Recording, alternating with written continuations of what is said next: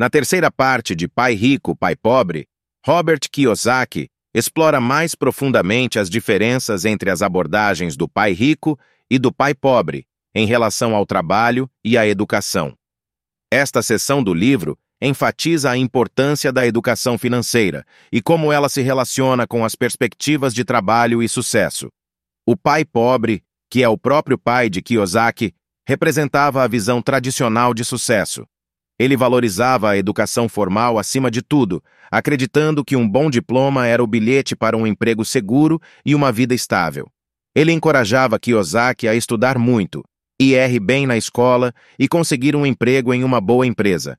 Para o pai pobre, a segurança financeira estava intimamente ligada à estabilidade no emprego e à ascensão na carreira.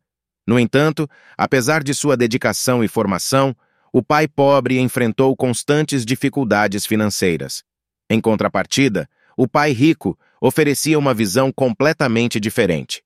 Embora não desprezasse a educação formal, ele acreditava que ela era insuficiente para garantir o verdadeiro sucesso financeiro. Para ele, a chave para a riqueza não estava em um emprego seguro, mas na capacidade de entender e gerenciar dinheiro de maneira eficaz. O pai rico via a educação financeira como um complemento crucial à educação formal, algo que as escolas tradicionais geralmente não oferecem. O pai rico ensinava que, em vez de buscar um emprego, era mais vantajoso aprender a criar oportunidades de renda. Ele incentivava Kiyosaki a pensar como um empresário, a encontrar formas de gerar renda passiva e a investir em ativos que crescessem em valor ao longo do tempo. Essa abordagem envolvia aprender a identificar oportunidades de negócios, entender os fundamentos do investimento e ter a coragem de agir, mesmo diante de riscos.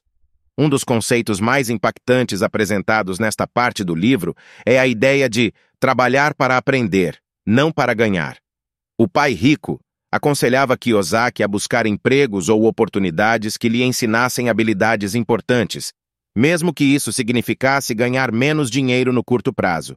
O objetivo era acumular conhecimento e experiência em áreas como vendas, marketing, negociação e gestão, que seriam inestimáveis na construção de riqueza a longo prazo.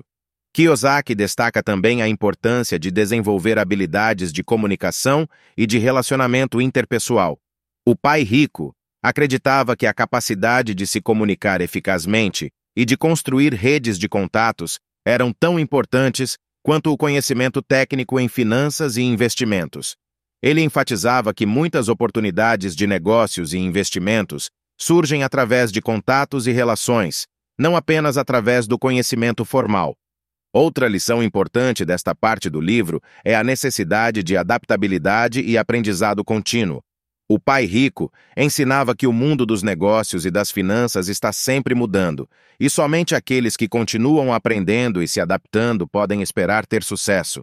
Ele incentivava Kiyosaki a estar sempre atento a novas tendências, a aprender com os erros e a estar disposto a mudar de direção quando necessário.